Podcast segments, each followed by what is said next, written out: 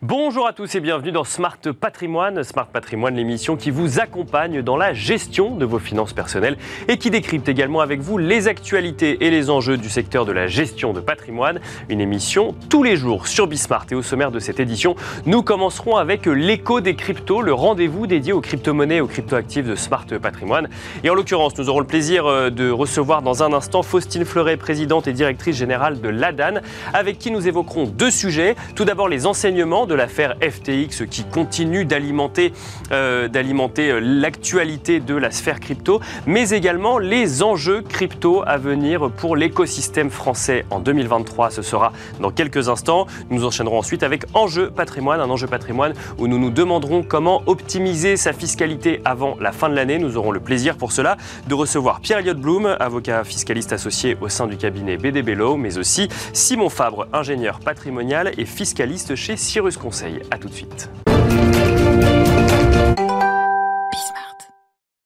Et nous enchaînons tout de suite avec l'écho des cryptos, le rendez-vous dédié aux crypto-monnaies, aux crypto-actifs de Smart Patrimoine. En l'occurrence, nous avons le plaisir d'être en plateau avec Faustine Fleuret, présidente et directrice générale de l'ADAN. Bonjour Faustine Fleuret. Bonjour Nicolas. Bienvenue sur le plateau de Smart Patrimoine. L'ADAN, l'association pour le développement des actifs euh, numériques. Difficile, euh, Faustine Fleuret, d'évoquer le sujet de l'écosystème des crypto-monnaies euh, en France ou même dans le monde sans parler de cette affaire FTX dont on continue de suivre les, les rebondissements. ça anime un petit peu toute l'actualité crypto euh, à, l'heure actuelle. Euh, je laisserai les gens qui nous écoutent aller regarder des sites spécialisés pour se, tenir au courant des dernières actualités. La question que j'avais envie de vous poser, c'est quels sont les enseignements qu'on peut tirer à quelques semaines de la faillite de la deuxième plateforme mondiale d'échange de crypto-monnaies? Quels sont les enseignements qu'on peut tirer de cet événement? Alors effectivement, on entend beaucoup de personnes euh, tirer des leçons et proposer des solutions qui ne paraissent pas réellement adaptées, ce qui peut être assez frustrant pour le secteur, euh, notamment français et européen aujourd'hui. Je pense que le plus important, la première des leçons euh, que l'on peut tirer, c'est que cette affaire n'est ni enfin, la crypto n'est ni à l'origine ni remis en cause par, par cette affaire au sens technologique, c'est-à-dire que les fraudes avérées euh, sont des escroqueries assez classiques euh, et peu importe finalement le secteur dans lequel euh, cette escroquerie a eu lieu. Donc ne remettons pas en cause l'innovation technologique à cause de, ce qui se passe. Ne remettons pas en cause non plus l'ensemble du secteur parce que c'est un, amalgame que l'on entend beaucoup. Il y a eu la faute de l'un des acteurs et effectivement un des plus gros acteurs. Bien sûr, bah, c'est pour ça que ça fait autant parler, c'est que c'était une des plus grosses plateformes mondiales et surtout euh, son, fondateur réfléchissait ou en tout cas euh, émettait des propositions en matière de réglementation. C'est là où ça, ça pose question pour un certain nombre de gens euh, et de commentateurs. Alors qu'il n'était même pas encadré en France et en Europe pour les services sur cryptoactifs qu'il fournissait. Et donc là où je voulais en venir, c'est qu'il faut absolument pas mettre toutes les entreprises dans le même panier d'une seule qui a fauté. et il faut rappeler l'indistinction, notamment en matière de réglementation, entre l'existence d'entreprises qui sont déjà encadrées dans certaines régions du monde, alors ce n'était pas le cas aux Bahamas euh, par exemple, euh, et des acteurs qui aujourd'hui ne sont soumis à aucune réglementation, voire qui ne se soumettent pas à des réglementations auxquelles ils devraient euh, se conformer, ce qui est le cas en France où on avait déjà eu l'occasion de l'évoquer ici. On connaît des entreprises qui ne respectent pas nos règles et qui sont en concurrence déloyale avec les entreprises notamment françaises qui, elles, ont joué le jeu.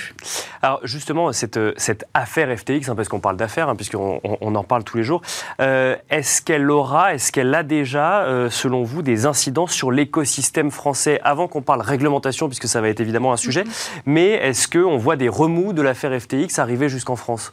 Alors le diagnostic est difficile à établir euh, de façon définitive à date puisqu'on a euh, des retentissements un peu au fil de l'eau. Bien sûr. Euh, on va avoir des impacts relativement différents entre des entreprises qui étaient effectivement directement exposées, des entreprises françaises, européennes directement exposées à FTX qui vont effectivement être plus durement touchées. Ensuite, je pense que de façon générale, aujourd'hui, l'industrie subit la crise de confiance et de réputation autour des cryptos qui, qui est née de cet amalgame entre euh, cette euh, faillite, les agissements euh, d'un dirigeant peu scrupuleux, dirons-nous, et la technologie, le secteur, les cas d'usage qui sont portés par, par la crypto. D'accord, donc on, est aujourd'hui face à un questionnement, voire une crise de confiance sur l'investissement en crypto en France ou en Europe du fait de l'affaire FTX. Tout à fait. Ce que l'on anticipe, c'est euh, de, de, nouveau prendre beaucoup de retard euh, du côté du soutien euh, à l'industrie que l'on attend, du côté des investisseurs aussi qui vont être beaucoup plus attentistes à partir de maintenant, beaucoup plus prudents, si ce n'est super prudents par rapport à des projets qu'ils avaient. et donc, à côté de ça, euh, peut-être des réponses qui vont vouloir être apportées, qui vont aussi être euh, contre-productives par rapport euh, à la croissance du secteur en France et en Europe. Alors, sur le côté prudence, on constate une prudence sur, je ne sais pas moi, l'investissement dans certaines crypto-monnaies ou sur la recherche de produits de rendement, puisque le, sujet, il était là aussi pour FTX, c'était la proposition d'un rendement, sans trop qu'on sache effectivement comment est-ce qu'ils allaient chercher ce rendement proposé à leurs clients. Alors, le retour terrain, c'est aujourd'hui de la prudence quant à des investissements dans les entreprises euh, notamment qui sont membres de l'association, où il y avait euh, bah, des levées en cours. Euh, ah oui, donc plutôt du côté des investisseurs institutionnels ou de l'accompagnement du développement de l'écosystème. Tout à fait, mais parce qu'encore une fois, on met beaucoup de choses dans le même panier, et donc on crée un climat de, de relative défiance par rapport à l'ensemble du secteur, de ces entreprises, des cas d'usage qui sont portés, alors qu'encore une fois, ce qui s'est passé avec FTX, c'est une fraude, une escroquerie totalement classique. Alors, FTX euh, était aux États-Unis et d'ailleurs aux Bahamas également. Euh, en France et en Europe, on a un écosystème, un écosystème euh, qui est soumis à une réglementation qui va voir le jour, qui s'appelle MICA. en France, il y avait également avant cela et toujours aujourd'hui des enregistrements ou des agréments AMF. Est-ce que cela peut faire évoluer, selon vous, le contexte réglementaire européen qui était déjà parmi les plus avancés en matière de crypto-monnaie dans le monde? Alors, le calendrier européen sur la réglementation MICA, notamment, donc Marketing Crypto Assets, qui justement va mettre en place une réglementation avec protection d'investisseurs, stabilité des marchés, lutte contre les abus euh, de marché. Ce calendrier n'est pas remis en cause puisqu'on est en cours d'adoption et que donc euh, il est toujours prévu une euh, entrée en vigueur euh, l'an prochain et une entrée en application 18 mois après. On n'a absolument pas traîné en Europe et encore moins en France où effectivement on a cette réglementation des marchés de cryptoactifs en deux volets puisque vous le rappeliez entre l'enregistrement et l'agrément. Mais cette réglementation, on y a pensé il y a déjà. Bien sûr, c'est pas nouveau, oui. Voilà, et elle est en place depuis trois ans. Donc on n'a absolument pas lésiné, été paresseux contrairement à d'autres régions du monde. Et c'est ça le problème aujourd'hui, c'est mhm. que justement on a une fragmentation réglementaire dans le monde où on a des cadres très aboutis, notamment en France et demain en Europe, en phase de juridiction beaucoup plus laxistes, voire où la réglementation n'existe pas, qui sont des zones où du coup on laisse la possibilité à des acteurs de se développer euh, de façon peu structurée. Euh, mais en face, comme on a un manque de supervision euh, là où il y a des cadres établis, donc en mhm. France aujourd'hui et très probablement en Europe demain, on n'empêche pas par ce manque de supervision ces acteurs établis ailleurs de s'adresser au public et bah, C'est ce que vous aviez déjà dit sur le plateau de Smart Patrimoine, effectivement, c'est qu'on peut intervenir sur le marché européen sans être réglementé, mais on n'a pas le droit d'y faire de la publicité ou en tout cas euh, de manière directe. Tout à fait. Normalement, euh, on peut, en dehors de l'Europe demain, en dehors de la France aujourd'hui, s'adresser au marché français slash européen sans être en conformité si effectivement on ne euh, vise pas euh, agressivement, on va dire, euh, on ne sollicite pas activement ce public-là. Le problème, c'est détecter. cette adresse directe au marché. On sait qu'il y a des entreprises qui le font et qui se cachent pour le faire. Et ensuite, de façon pratique, comment on fait, même si le superviseur européen demain remarque qu'il y a un abus de cette sollicitation directe, comment on fait pour aller chercher l'entreprise puisqu'elle n'est pas en Europe? D'accord, oui. Et puis, on a aussi l'expérience en France de n'avoir jamais sanctionné des entreprises où il était avéré qu'elles étaient euh, non enregistrées en France, mais qu'elles s'adressaient au public français. Donc, euh, c'est extrêmement frustrant déjà aujourd'hui pour les secteurs, mais surtout effrayant demain euh, si notre volonté c'est vraiment la protection de l'investisseur, euh, la lutte contre les abus de marché. On a des règles, mais où est l'arbitre?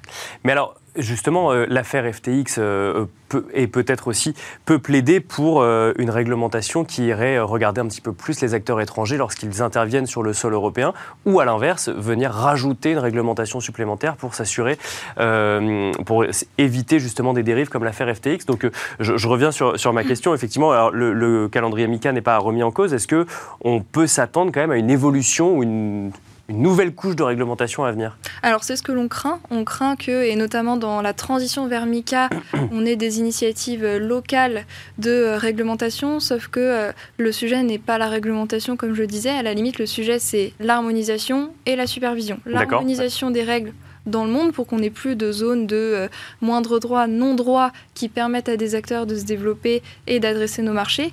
Et supervision parce que pourquoi aujourd'hui on a notamment très peu sanctionné des, acteurs qui ne sont pas en conformité avec nos règles? C'est parce qu'on a une supervision qui manque d'effectifs, qui manque de ressources et demain euh, on risque d'avoir le même cas euh, en Europe.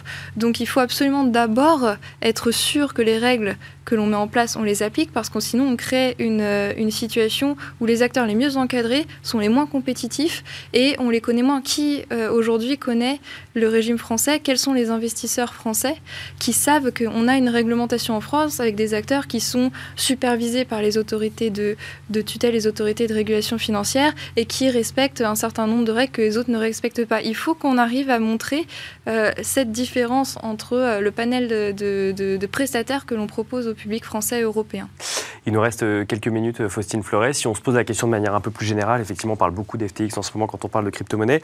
Les enjeux pour cette année 2023 qui vont s'ouvrir euh, pour l'écosystème français ils vont être réglementaires, ils vont être réputationnels. Ils seront de quel ordre selon vous? Alors réglementaire, euh, puisque euh, MICA, dont on parle beaucoup, TFR aussi sur le volet euh, échange d'informations dans le cadre de la lutte contre le blanchiment et le financement du terrorisme, ce sont des réglementations qui ont beaucoup avancé en 2022. seulement, ce n'est pas du tout les seules réglementations européennes qui vont s'appliquer au secteur demain. On a des textes où le débat sont encore en cours, d'autres textes en matière de lutte contre le blanchiment et le financement du terrorisme notamment, ou encore des textes qui ne sont pas forcément spécifiques à la crypto ou à la finance par laquelle la crypto peut être capté, euh, mais sur des thématiques autour de l'environnement ou de la cybersécurité, par exemple. Où là, puisque les débats sont en cours, ça va être un travail pour nous d'accompagner ces négociations, ce travail, et puis pour le secteur euh, de s'y préparer. On a aussi en mars, euh, donc à très court terme, l'entrée en, application du régime pilote pour les marchés d'instruments financiers tokenisés, où là on va mettre en place un laboratoire d'expérimentation pour les infrastructures de marché sur bah, des actions tokenisées, sur la dette tokenisée, et la possibilité pour des porteurs de projets de bénéficier d'exemptions à la réglementation financière traditionnelle. Ça, ça va être très très rapidement mis en place avec des questions qui se pose sur euh, certaines euh, difficultés parce qu'il n'existe pas de euh, monnaie numérique de banque centrale, il existe très peu de stablecoin euro. Donc comment on fait demain sans, sans ces, sans ces choses-là? Donc au niveau de la réglementation, de toute façon, Mika et TFR n'étaient que le début. Le début, c'est ça Voilà, avec une question dont on a déjà parlé, la DeFi, les NFT, où on a décidé de reporter à plus tard ces, ces, ces travaux et ces réflexions, mais du coup, il va falloir effectivement les mener et à la fois la France et la Commission européenne sont déjà, planchent déjà dessus. Et euh, la crise de confiance et de réputation, ça va être des enjeux de rassurer et de faire la pédagogie nécessaire pour expliquer quelles sont les opportunités qui sont toujours là du fait de la crypto qui ne sont pas remis en cause, notamment au niveau des marchés intermédiaires, le fait qu'on a des acteurs euh, plus euh, sûrs, plus crédibles que d'autres. Et puis, une des leçons qu'on a tirées de, FTX, c'est la résilience de la finance décentralisée, de la DeFi. Donc, comment on explique et comment on, amène les, le public vers vers ces innovations. Merci beaucoup, Faustine Fleuret. Je rappelle que vous êtes présidente et directrice générale de l'ADAN. Merci d'être venue sur le plateau de Smart Patrimoine. Merci beaucoup. Merci à vous également de nous avoir suivis. On se retrouve tout de suite dans Enjeu Patrimoine. Comment optimiser sa fiscalité avant la fin de l'année? Voilà le sujet qui va nous animer à présent dans Enjeu patrimoine. Et pour en parler, nous avons le plaisir de recevoir sur le plateau de Smart Patrimoine Simon Fabre, ingénieur patrimonial et fiscaliste chez Cyrus Conseil. Bonjour Simon Fabre. Bonjour. Bienvenue sur le plateau de Smart Patrimoine. Nous avons le plaisir également de recevoir sur le plateau Pierre-Éliott Blum, avocat fiscaliste associé au sein du cabinet BDBLO. Bonjour Pierre-Éliott Blum. Bonjour Nicolas. Bienvenue également sur le plateau de Smart Patrimoine. On va commencer avec vous, Pierre-Éliott Blum. La fin de l'année approche. Il nous reste encore quelques semaines avant que se clôture l'année 2022 sur laquelle nous paierons des impôts déclarés en 2023. Quelles sont, selon vous, les choses à laquelle il faut absolument penser avant que l'année se termine pour optimiser, si je peux utiliser ce terme, sa fiscalité en 2023 alors quand on parle d'optimisation de fiscalité en fin d'année, je pense qu'il faut distinguer différents types d'optimisation. Il y a effectivement des, des, cas de dépenses qui vont venir minorer euh, la base imposable à l'impôt sur le revenu. Il y a des cas de réduction d'impôt, il y a des cas de crédit d'impôt. Donc on est sur trois catégories différentes. D'accord. Faire aujourd'hui un listing de toutes les réductions ou tous les avantages fiscalité euh, qu'on pourrait faire serait un petit peu long, mais les grandes, grandes, euh, grandes, grandes opérations qu'on peut faire sont notamment en matière de réduction de, de, de, de la base imposable à l'impôt sur le revenu, ce qu'on appelle du déficit foncier. D'accord. Lorsqu'on a des revenus fonciers, donc revenus fonciers c'est des locations position nue, on peut, dans le cas particulier où on a des dépenses qui sont supérieures au montant des recettes, imputer ces dépenses et donc ce déficit foncier sur le revenu global, ce qui va venir minorer le revenu imposable du foyer. Donc ça, c'est quand on a la possibilité de faire du déficit foncier, bien penser à, à le, enfin, j'ai envie de dire, à garder les preuves, ou en tout cas à pouvoir le déclarer, c'est ça? Complètement. ou alors à, ou à créer des nouvelles dépenses, ou en tout cas à avoir de nouvelles dépenses en 2022 plutôt qu'en 2023 Alors, évidemment, tout s'adapte hein, au cas particulier des clients et, aux situations, situations, particulières, mais quand on a notamment euh, un bien qui nécessite de la rénovation, ou on a des dépenses qui sont engagées dans le cadre d'une amélioration ou euh, euh, amélioration énergétique, effectivement, c'est des dépenses qui sont déductibles à la fois du revenu foncier, mais quand on a davantage de dépenses que de recettes, on peut le déduire du revenu global, sous une certaine limite. Et on a vu notamment dans la loi de finances rectificative pour 2022 qu'on a augmentation x2 euh, du, plafond qui est de 2700 euros, 10 euh, 700 euros, pardon, qu'on augmente du coup à 21 400, dans le cas où on a euh, des, dépenses qui sont engagées dans le cadre d'une rénovation ou d'une amélioration énergétique de, la, du bien immobilier. Donc le message, Simon Fabre, on va continuer avec vous, c'est si vous avez des travaux à engager qui vous donnent droit à du déficit foncier, n'attendez pas, faites-les en 2022, vous verrez ensuite pour la suite en 2023. C'est effectivement le, premier message qu'on peut retenir du propos qui vient d'être présenté sur la partie immobilière. Mais cette logique de raisonner sur euh, l'utilisation de dépenses qui vont avoir un intérêt pour économiser en fait sur la note fiscale finale euh, peut aussi euh, se répercuter, se dupliquer sur d'autres systèmes. on pense notamment aux personnes qui auraient réalisé des plus-values de cession de valeur mobilière au cours de l'année, mhm. évidemment, elles vont être imposées.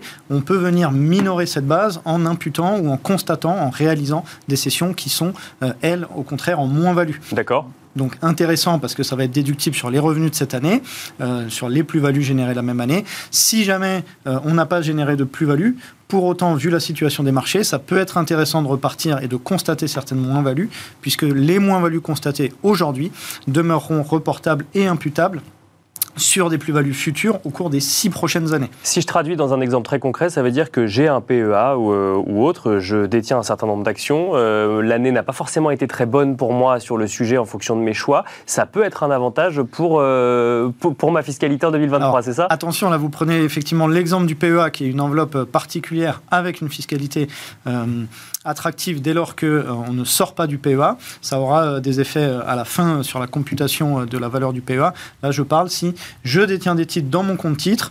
Euh, D'accord, donc c'est un compte titre, pas un PEA, c'est important. Tout à fait. C'est euh, les titres détenus hors PEA et sur lesquels on est imposé dès la cession. Ou euh, un opérateur, un dirigeant d'entreprise qui aurait également cédé les titres de sa société et qui serait dans une situation en forte plus-value, c'est ce qu'on lui souhaite, pour minorer euh, la note fiscale finale, euh, il peut aussi constater des moins-values sur des titres qui étaient euh, moins bien portants.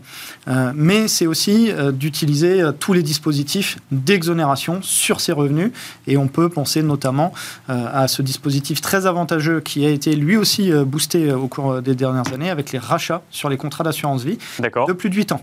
Puisque quand vous réalisez un rachat sur votre contrat d'assurance vie qui a plus de 8 ans, la part euh, taxable est exonérée à hauteur de 4 euh, 600 euros ou 9 200 euros. Ça, ça dépend de la situation euh, de chacun des contribuables selon qu'ils sont imposés seuls ou en couple.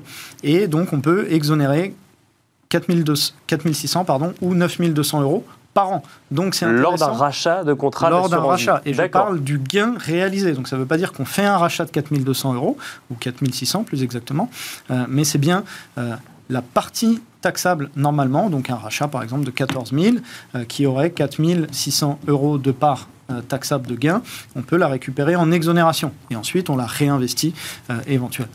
Alors, il y a ce sujet euh, exonération, effectivement, on va continuer avec vous, Pierre-Éliott Blum. Si je comprends bien, en fait, c'est qu'il faut considérer également euh, son patrimoine comme une société avec des rentrées et des sorties d'argent, avec des plus-values ou des moins-values, et avoir en tête globalement euh, ce qui devra être ensuite déclaré à l'administration fiscale pour éviter, par exemple, de se retrouver dans une situation qu'on aurait mal anticipée. Si on va sur les exonérations, alors, on va Enfin, je vous pose la question d'ailleurs de manière, de manière brute. Est-ce qu'il faut se ruer sur des produits défiscalisants en fin d'année pour réduire sa fiscalité en 2023 Alors, je ne pense pas qu'il faut se ruer au mois de décembre sur des, sur des produits à défiscalisation, notamment parce que souvent, c'est des produits type le Pinel ou le, Girardin où il va y avoir des conditions assez strictes à respecter.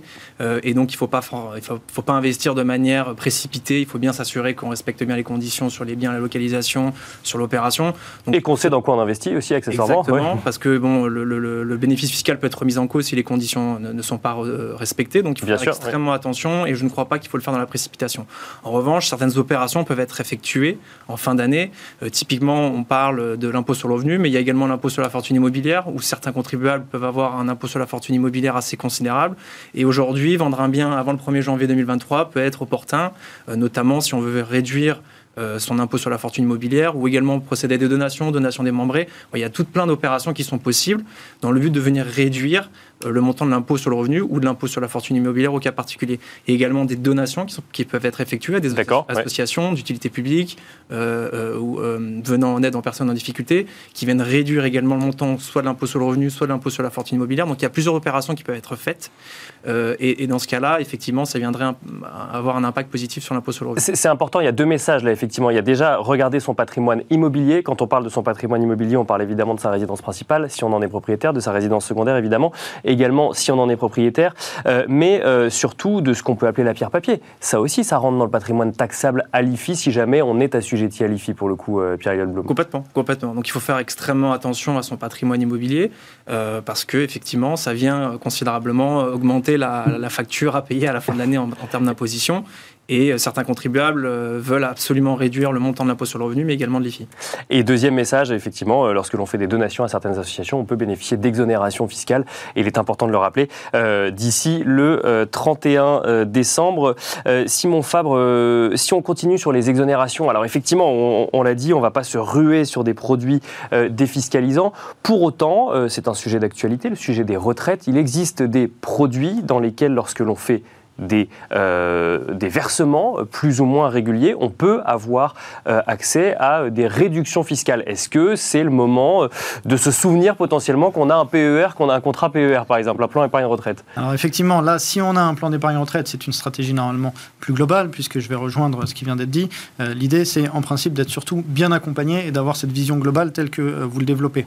Sur le plan d'épargne retraite, effectivement, il faut comprendre le système de fonctionnement de l'impôt sur revenu et des conséquences que ça a en matière d'impôt sur le revenu, euh, puisque la logique est un peu différente en matière d'IFI. Sur l'impôt sur le revenu, on va avoir une euh, reconnaissance, une taxation des revenus catégoriels qui vont composer le revenu euh, net global imposable. Et c'est sur ce revenu net global imposable qu'on va venir réaliser une déduction du montant versé sur notre plan d'épargne retraite, ce qui vient au final nous réaliser une économie d'impôt pendant un moment donné, euh, l'intérêt étant de récupérer ce capital et ses intérêts euh, quand on sera euh, évidemment à la retraite. Bien sûr. Et là, on sera fiscalisé. Et là, par contre, on sera fiscalisé. D'où l'opportunité et la nécessité, à mon sens, d'être bien accompagné par des conseils qui vont avoir cette vision globale pour, certes, prendre en compte l'intérêt fiscal à l'entrée, mais tout en ayant anticipé, anticipé pardon, euh, une anticipation de votre vision, de votre patrimoine et de votre fiscalité, euh, même si parfois ça peut être un peu de la, fiction, euh, mais d'anticiper votre fiscalité à la sortie pour éviter bah, les effets de ciseaux qui pourraient être désagréables à ce moment-là. Mais ça, typiquement, verser sur un père, c'est très intéressant. Et si je reviens sur ce que je disais du rachat sur votre contrat d'assurance vie, ça a été doublé jusqu'à la fin de cette année. Donc là, par contre, c'est un des éléments où il faudrait penser à, vraiment le faire euh, avant la fin de l'année. L'exonération que j'évoquais de 4600 ou 9200 euros est doublée si les rachats sont faits dans le but de reverser sur un plan d'épargne retraite. D'accord, donc ça fait le lien effectivement. Euh, euh, et, même si du coup derrière on a quand même le droit ensuite à une réduction fiscale lorsque c'est Même si, donc là on a vraiment une stratégie globale de constatation de certains gains sur vos assurances vie hein, qui ont pu dans le passé se porter de façon dynamique en fonction de la, gestion qui aura été faite et donc d'utilisation de ces différents avantages fiscaux euh, soit parce que ce sont des exonérations, soit parce que ce sont des réductions sur votre base imposable. Pierre Yolblum, je vais vous poser une autre question euh, directe qui va en amener euh, une autre. Euh, effectivement, c'est est-ce qu'il faut absolument chercher à optimiser sa fiscalité en fin d'année? Première question, est-ce qu'il faut que je me paxe en urgence avant le 31 décembre 2022 pour espérer optimiser un petit peu plus ma fiscalité? Alors, effectivement, le pax ou le mariage va avoir un impact sur, la fiscalité, notamment sur le calcul, ce qu'on appelle du quotient familial, puisqu'on va rajouter une part. Et donc, par, euh, par, euh, par, calcul, si on a des vraies diversités de, de, de, rémunération entre un, couple, dans un couple, pardon, euh, ça va avoir un impact positif puisque ça va venir réduire le montant de la base imposable et soumis au barème de l'impôt sur le revenu. Est-ce qu'il faut se précipiter Là, on rentre sur des considérations un petit peu plus importantes que la fiscalité, mais effectivement, si on souhaite se paxer avant la fin de l'année, c'est possible. Ce qu'il faut savoir, c'est que l'année du pax ou du mariage, on peut en principe faire soit une imposition commune, soit une imposition séparée. D'accord. C'est uniquement au titre de l'année du mariage ou du Pax, à partir des années suivantes, on est bien sur une imposition commune euh, du, foyer fiscal. Mais justement, ça amène une question un peu plus globale, et ensuite je vous laisserai euh, réagir également, Simon Fab. C'est est-ce que la recherche d'une fiscalité minimum est toujours le meilleur conseiller ou la meilleure conseillère? Pas nécessairement. Il faut, vraiment regarder l'objectif du couple ou l'objectif du, client sur, sur, une optique à, long et à moyen et long terme. Euh, si on, se précipite sur un investissement sur, une opération particulière ou sur un PAX euh, qui, euh, qui n'a pas forcément de sens d'un point de vue du couple, par exemple, on va avoir des conséquences à l'issue de ces opérations-là, en cas de séparation ou en cas d'opération qui est remise en cause fiscalement, qui vont être beaucoup plus néfastes que payer peut-être 1000, 2000 euros, 3000 euros d'imposition en plus sur une année. Donc ce qu'il faut, c'est tout de suite se poser, travailler avec des spécialistes à la fois en gestion de patrimoine et des avocats pour pouvoir être conseillé sur du long terme et avoir plutôt une optique de, de plusieurs années que plutôt un one-shot sur une année particulière. Simon Fabre, même question, est-ce que ça fait sens de ne réfléchir, alors que c'est la thématique que j'ai choisie pour l'émission, hein, mais c'est est-ce que ça fait sens de, ne réfléchir qu'en matière d'optimisation de sa fiscalité? Je, dis souvent que la fiscalité n'est que la cerise euh, sur le gâteau, et l'exemple qui a été euh, soulevé par Pierre Elliott, pardon, euh, en est la parfaite illustration, puisque effectivement, la question peut se poser en matière d'impôt sur le revenu de se dépêcher à, faire un pax, hein, si l'amour n'est pas notre motivation. pour autant, ça aura aussi des impacts contraire euh, en matière d'impôt sur la fortune immobilière, puisque là, on deviendra par contre assujetti sur le patrimoine commun, et donc à vouloir trop gagner d'un côté, on peut se retrouver euh, à perdre de l'autre côté, d'où euh, l'impérieuse nécessité surtout même si c'est le thème de l'émission, de penser à être particulièrement bien accompagné tout au long de la gestion de son patrimoine et euh, d'anticiper les conséquences des différentes opérations. Après, évidemment, quelques opérations euh, telles que le plan d'épargne retraite qui sont déjà en place vont pouvoir être complétées et se faire un petit peu plus en autonomie, mais de manière générale, euh, le bon conseil n'est jamais trop cher. Il nous reste euh, quelques secondes encore avant la fin de cette émission. On va continuer avec vous, Simon Fabre, et euh, ensuite avec vous, Pierre Elliott Blum. Si, alors effectivement, euh, la fiscalité n'est pas la seule bonne conseillère, pour autant, si j'ai envie d'être sûr dans la gestion de mon patrimoine que je me suis assuré, en tout cas, que j'avais effectivement tout bien fait au regard de la fiscalité que j'aurai en 2023, qu'est-ce qu'il faut que je vérifie absolument en trois points? Alors, il faudra déjà allez vérifier votre taux de prélèvement à la source euh, qui va s'appliquer à partir du 1er janvier, puisque vous avez jusqu'au 31 décembre pour adapter ce taux de prélèvement à la source, même si vous l'avez d'ores et déjà adapté à la baisse suite à votre déclaration d'impôt, puisque euh, bah, l'administration fiscale a communiqué sur le fait que ce ne serait pas automatiquement réadapté et on peut avoir un effort de trésorerie. Il faut également euh, confirmer ou s'assurer que toutes les réductions de crédit d'impôt qu'on avait déclarées en 2020 euh, ont toujours été utilisés en 2022 et on pense notamment à tous les clients, tous les particuliers qui, euh, qui seraient arrivés à la fin d'un programme Pinel par exemple et qui n'auraient plus davantage fiscaux et donc de s'assurer de la bonne euh, conformité euh, de ces revenus, qu'on n'a pas eu une augmentation considérable euh, au cours de l'année 2022, si vous avez eu de la chance. Je vous coupe pour le troisième point très rapidement, Pierre-Elliott Bloom, un troisième point qu'il faudrait avoir en tête vis-à-vis de sa fiscalité. Ce qu'il faut avoir en tête, c'est surtout dans le cas où on ferait des donations à des associations, récupérer bien l'IFU, s'assurer qu'on a bien effectué le, paiement et que tout est en ordre d'un point de vue déclaratif pour pas qu'il y ait de mauvaises surprises au moment de la déclaration. Merci beaucoup Pierre-Elliott Bloom, avocat fiscaliste associé au sein du cabinet BDB Law. Merci Simon Fabre, ingénieur patrimonial et fiscaliste chez Cyrus Conseil. Merci, à vous de nous avoir suivis et à demain sur Bismart.